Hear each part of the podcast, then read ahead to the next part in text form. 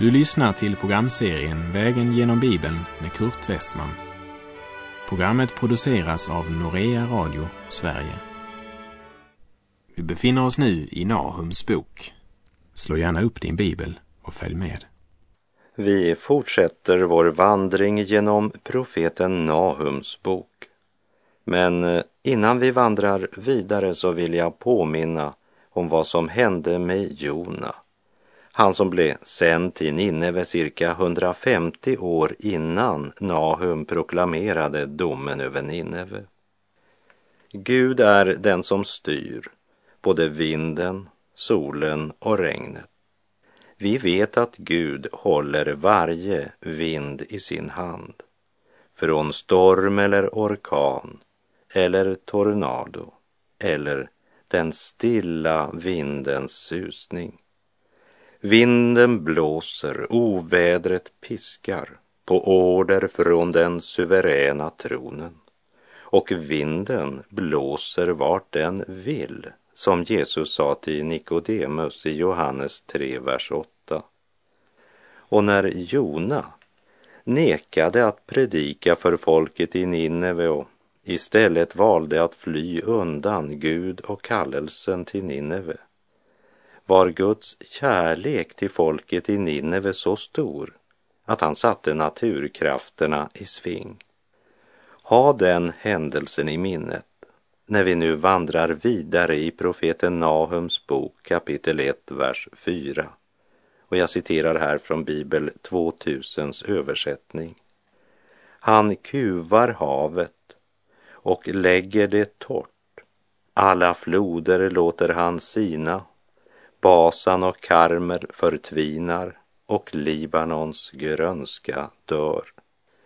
Gud hade redan visat sin makt när det gäller naturkrafterna. Vittnesbördet om hur Herren förde sitt folk genom Röda havet när han befriade dem från Egyptens träldom. Det hade nått många länder och folk. Därför bävade också invånarna i Jeriko den gången. Och Herren delade också Jordanfloden när Guds folk skulle inta just Jeriko. Och Jona hade ju verkligen fått erfara stormens krafter under sin sjöresa då han försökte undfly kallelsen att predika Guds dom för folket i Nineve. Säkert var det mer än en i Nineve som hade fått höra vad som hade hänt med Jona. Basan, Karmel och Libanon, det var tre bördiga och fruktbara områden. Men Nahum förkunnar att Herren ska låta all denna grönska dö. Vi läser Nahum 1, vers 5. Bergen darrar för honom och höjderna smälter ner. Jorden bävar för hans ansikte, världen och alla som bor där. Jordbävningar var ingen tillfällighet på Nahums tid, liksom det inte är någon tillfällighet idag. I Matteus 24 så säger Jesus när han talar om det som ska ske före hans återkomst. Folk skall resa sig mot folk och rike mot rike, säger Jesus. Och det ska bli hungersnöd och jordbävningar på den ena platsen efter den andra. Och så fortsätter han. Och då ska många komma på fall och de ska förråda varandra och hata varandra. Många falska profeter ska träda fram och bedra många. Och eftersom laglösheten tilltar kommer kärleken att svalna hos de flesta.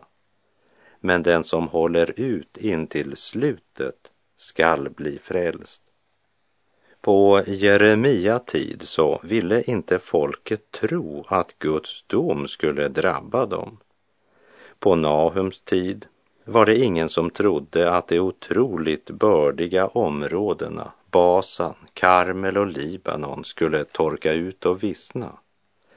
Men också Nahums profetia gick helt bokstavligt i uppfyllelse. Nahum visste att hans budskap var sant. Han visste vilka krafter den allsmäktige förfogade över. Och han visste hur fruktansvärda konsekvenser synden och ondskan skulle få. Därför utbrister han. Vem kan bestå för hans förbittring? Vem kan uthärda hans vredesglöd? Hans vrede brinner som eld och klipporna rämnar inför honom. Nahums proklamation, som beskriver Herrens makt, skulle vara en försäkran för Juda att fiendens blomstringstid skulle få ett slut när Herren, Israels Gud, skulle ställa dem till svars för deras synder. Assyrien skulle invadera deras land, men Herren skulle säga det sista ordet. Precis som Herren också idag kommer att ha det sista ordet. När hans vredesdom skall drabba alla dem som varit Israels fiender och förorsakat dem lidande. Därför fortsätter Nahum med att säga i vers 7. God är Herren, en tillflykt på nödens dag. Han känner dem som flyr till honom. Gud är god. Det kan inte sägas för ofta. Gud är god. Låt oss komma ihåg det i livets alla skiftningar. Speciellt när det ser som mest hopplöst ut ska du påminna dig själv om denna underbara sanning. Gud är god. Och han känner dem som tar sin tillflykt till honom. Under mörka och svåra stunder när förtvivlans stormar rasat, då har jag tuggat på den enkla barnabönen. Gud som haver barnen kär, se till mig som liten är. Vart jag mig i världen vänder står min lycka i Guds händer. Ja, Gud, vare lovad. Min lycka lycka är inte förlorad, även om det många gånger verkligen känts som om varje droppe av lycka och hopp varit förlorat. Och då har själafienden viskat i mitt hjärta, förstår du inte att allt är förlorat? Det finns ingen lycka för dig. Gud har glömt dig. Bara se hur olycklig du nu är. Men då svarar jag, ja, lyckan verkar visst vara långt borta just nu och tårarna väter min kind och tron är djupt anfäktad. Men min lycka, den är inte alls förlorad. Gud håller min lycka i sina händer och ingenstans är den säkrare än där. Vart jag mig i världen vänder står min lycka i Guds händer.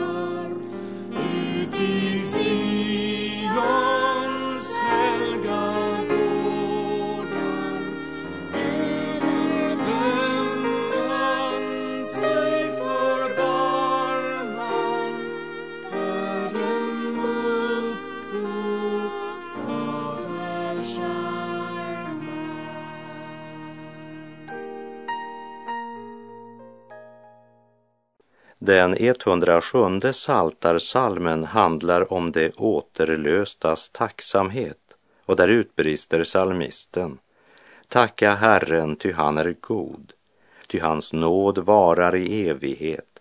Så säger Herrens förlossade, det som han förlossat ur nöden.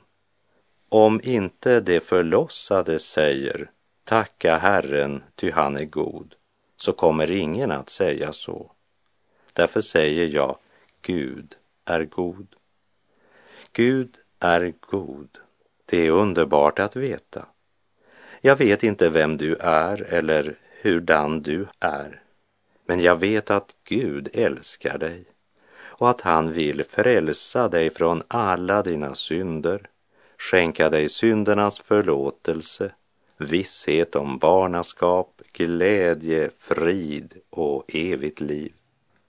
Och hans löfte det gäller även när du vandrar genom dödsskuggans dal och tårarna väter din kind. Människan är ond, Gud är god. Om du inte är frälst så är det helt enkelt därför att du inte vill komma till honom. För han, han både vill och kan frälsa dig. Och han känner dem som tar sin tillflykt till honom. Vi läser vers 7 och 8. God är Herren, en tillflykt på nödens dag. Han känner dem som flyr till honom. Men med en störtflod förintar han platsen där Nineve står och mörker förföljer hans fiender.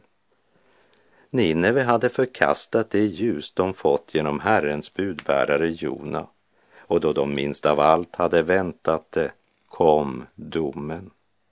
Plötsligt och överraskande som en störtflod. Medan de som kände Herren hade funnit en tillflyktsort. Här går mina tankar till Ordspråksboken 10.28. Det rättfärdigas väntan får en glad fullbordan, men det ogudaktigas hopp blir om intet. Det talar om människolivets två utgångar, evigt frälst eller evigt förlorad. Det ges inget tredje alternativ. Vilken av de två grupperna tillhör du? Gud låter sin sol gå upp över onda och goda. Han låter det regna över rättfärdiga och orättfärdiga. De lever sida vid sida och man kan ibland tycka att det är underligt att det går så bra för den ogudaktige. Klippa du som brast för mig, låt mig gömma mig i dig.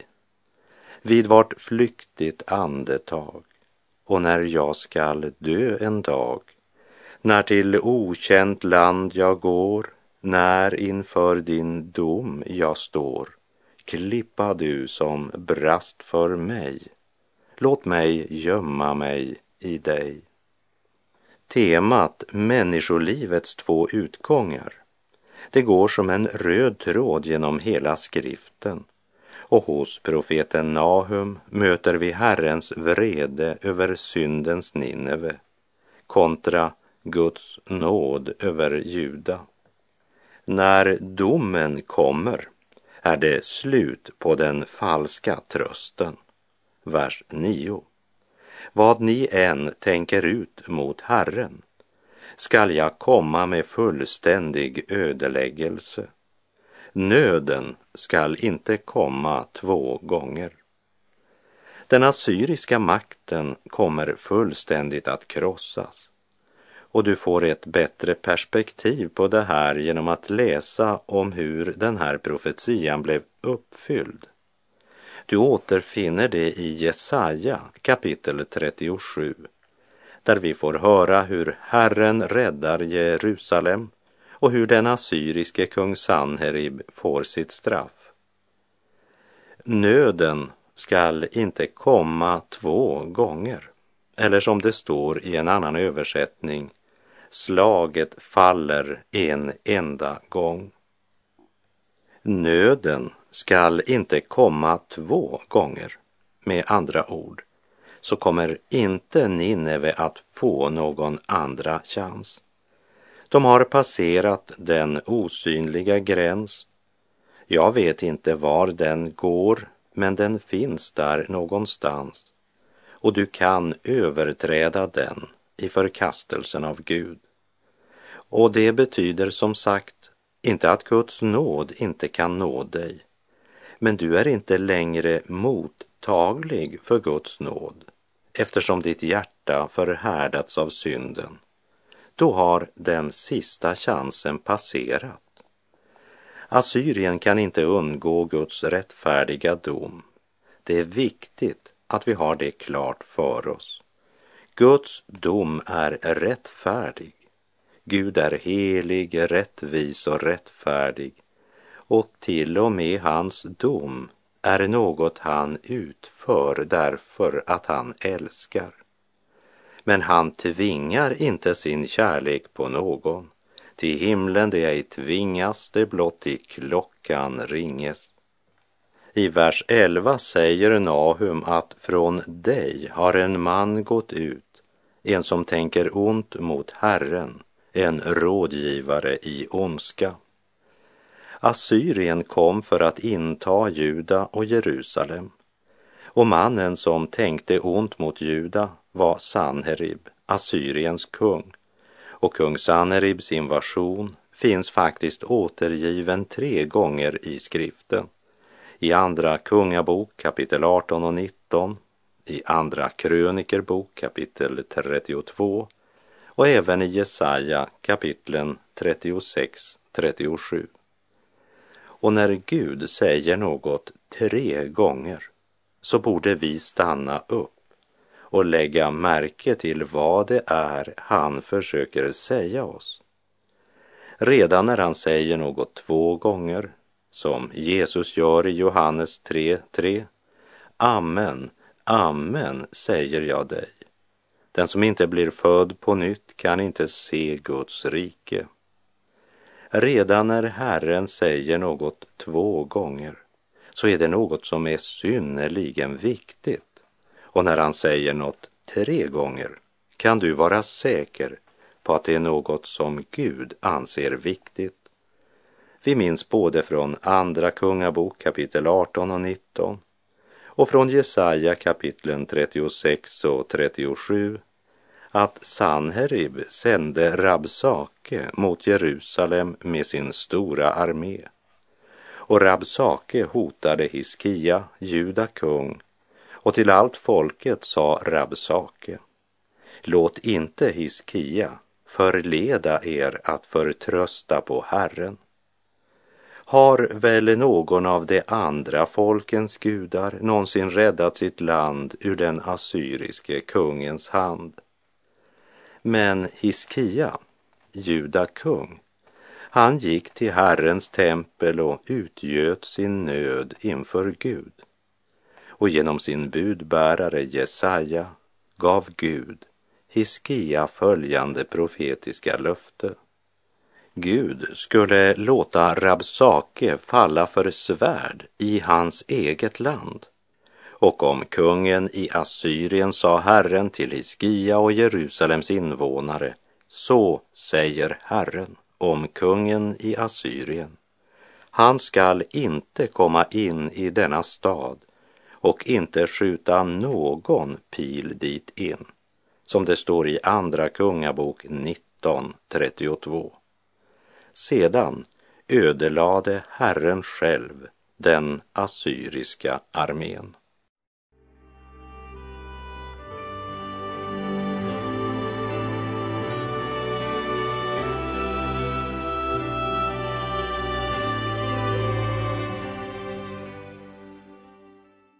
Rabsake, en av härförarna i den stora mäktiga assyriska armén, fick tillsammans med kung Sanherib erfara att vad man än tänkte ut mot Herren, som det står i vers 9, så kom Herren med fullständig ödeläggelse. Och kung Hiskia och folket i Jerusalem fick erfara, god är Herren, en tillflykt på nödens dag, han känner dem som flyr till honom. Herrens profetiska löftesord till sitt nödställda folk i en tid då allt hopp verkade vara ute, det var att hur stark fienden än var, så skulle det komma en dag då denne fiende inte skulle kunna plåga dem mer. Nahum kapitel 1, vers 12.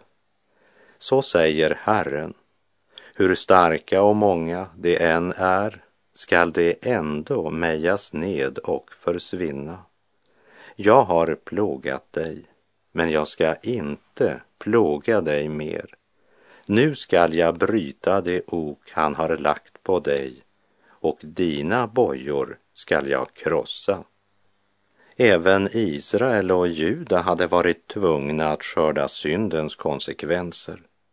När de avföll från Gud och levde i synd och omoral och undertryckte de fattiga, då lät Gud fiendeherrar komma och föra dem bort i landsflykt. Herren ser inte mellan fingrarna med synd, varken när det gäller Israel eller någon av hedna länderna. Tuktans ris hade drabbat Israel och Juda hårt och i denna nöd sökte de Gud. Och Herren är god mot dem som hoppas på honom. Nu får de tröst genom löftet från Gud. Tuktans ris skulle inte längre drabba. Tuktans tid var nu förbi och Herren, han lovar att bryta det ok som deras fiender hade lagt på deras axlar. När profetian uttalades då såg det inte ut att finnas någon möjlighet att det starka assyriska oket skulle kunna brytas. Och Assyrien skulle också ännu en tid vara en mäktig stormakt. Men när Assyrien är som starkast och Guds folk som svagast och inte kan se någon utväg eller något hopp, då uttalar Herren sitt gudomliga löfte. Och det gör han också idag över denna syndens och dödens jord ljuder Herrens budskap.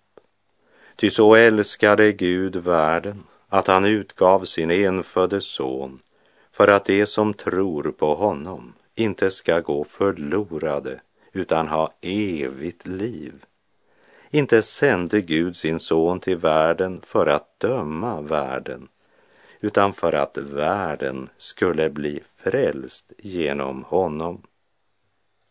Den som tror på honom ska inte gå förlorad, säger Herren. Men han säger också, Johannes 3, vers 18, den som tror på honom blir inte dömd, men den som inte tror är redan dömd eftersom han inte tror på Guds enfödde sons namn. Det är än en gång människolivets två utgångar som möter oss. För Juda skulle oket brytas och bojorna krossas, men för Nineve väntade något helt annat. Vers 14. Men om dig, Nineve, har Herren befallt det skall inte mer finnas några efterkommande med ditt namn. Ur dina gudars hus skall jag utrota alla bilder, både skurna och gjutna. Jag ska göra i ordning en grav åt dig, ty du är ingenting värd. Den allsmäktige Gud uttalar dessa hårda och allvarsmättade ord över Nineve staden där ogudaktigheten, ondskan och omoralen flödade. Nineve är staden som går mot död och grav, utan Gud och utan hopp. Ett av den tidens mest imponerande handelscentra, huvudstaden i det mäktiga assyriska imperiet, den gigantiska stormaktens metropol Nineve. Den stora drömmen för många på den tiden. Där fanns makt, rikedom och framtid, menade många. du är ingenting värd, var Guds bedömning. När Herrens dom hade gått över Nineve skulle det inte mera finnas några efterkommande som bar kung Sanheribs namn. Det påminner om den totala omvärdering som skedde, både för den rike mannen och för Lazarus i Jesu liknelse. När döden gästade förändrades allt i ett ögonblick också för kung Sanherib och för Nineves invånare. Profeten Jesaja gav följande jubelutrop i Jesaja 52, vers 7. Hur ljuvliga är inte glädjebudbärarens fotsteg när han kommer över bergen och förkunnar frid, bär fram goda nyheter och förkunnar frälsning och säger till Sion, din Gud är nu konung. Hur ljuvliga är inte glädjebudbärarens fotsteg när han kommer över bergen, säger Jesaja. Jesaja budskap gällde Babylons ödeläggelse, medan Nahum profeterar Assyriens och Nineves ödeläggelse. Men huvudtemat är glädjebudbäraren som bär fram goda nyheter och förkunnar frälsning. I Romarbrevet 10, vers 13 till 16 står det. Ty var och en som åkallar Herrens namn skall bli frälst. Men hur skulle det kunna åkalla den som det inte kommit till tro på? Och hur skulle det kunna tro på den som det inte hört om? Och hur skulle det kunna höra om ingen predikar? Och hur skulle några kunna predika om det inte blev utsända? Det står skrivet, hur ljuvligt är inte stegen av dem som förkunnar det goda budskapet. Men alla ville inte lyda evangeliet. Jesaja säger, Herre, vem trodde vår predikan? Vi läser Nahum 1, vers 15. Se över bergen kommer han som frambär gott budskap, han som förkunnar frid. Fira dina högtider, Juda, infria dina löften. Ty den onde skall inte mer dra fram genom dig, han är helt till intet jord. Fira dina högtider, Juda. Med andra ord säger Gud, vänd mig inte ryggen, håll fast vid mitt förbund. Ge inte upp, för jag ska besegra alla era fiender och sända er Messias som ska frambära gott budskap. Han ska förkunna frid. Och detta förlåtelsens och fridens evangelium önskar vi också sprida genom våra bibelprogram på alla de språk vi idag sänder på. Må Gud välsigna alla er som genom era förböner och era gåvor gör det möjligt för oss att bekosta dessa bibelprogram. Ty var och en som åkallar Herrens namn ska bli frälst. Och med det så är vår tid ute för den här gången. Sök Herren medan han låter sig finnas. Åkalla honom medan han är nära. Herren vare med dig. Må hans välsignelse vila över dig. Gud är god.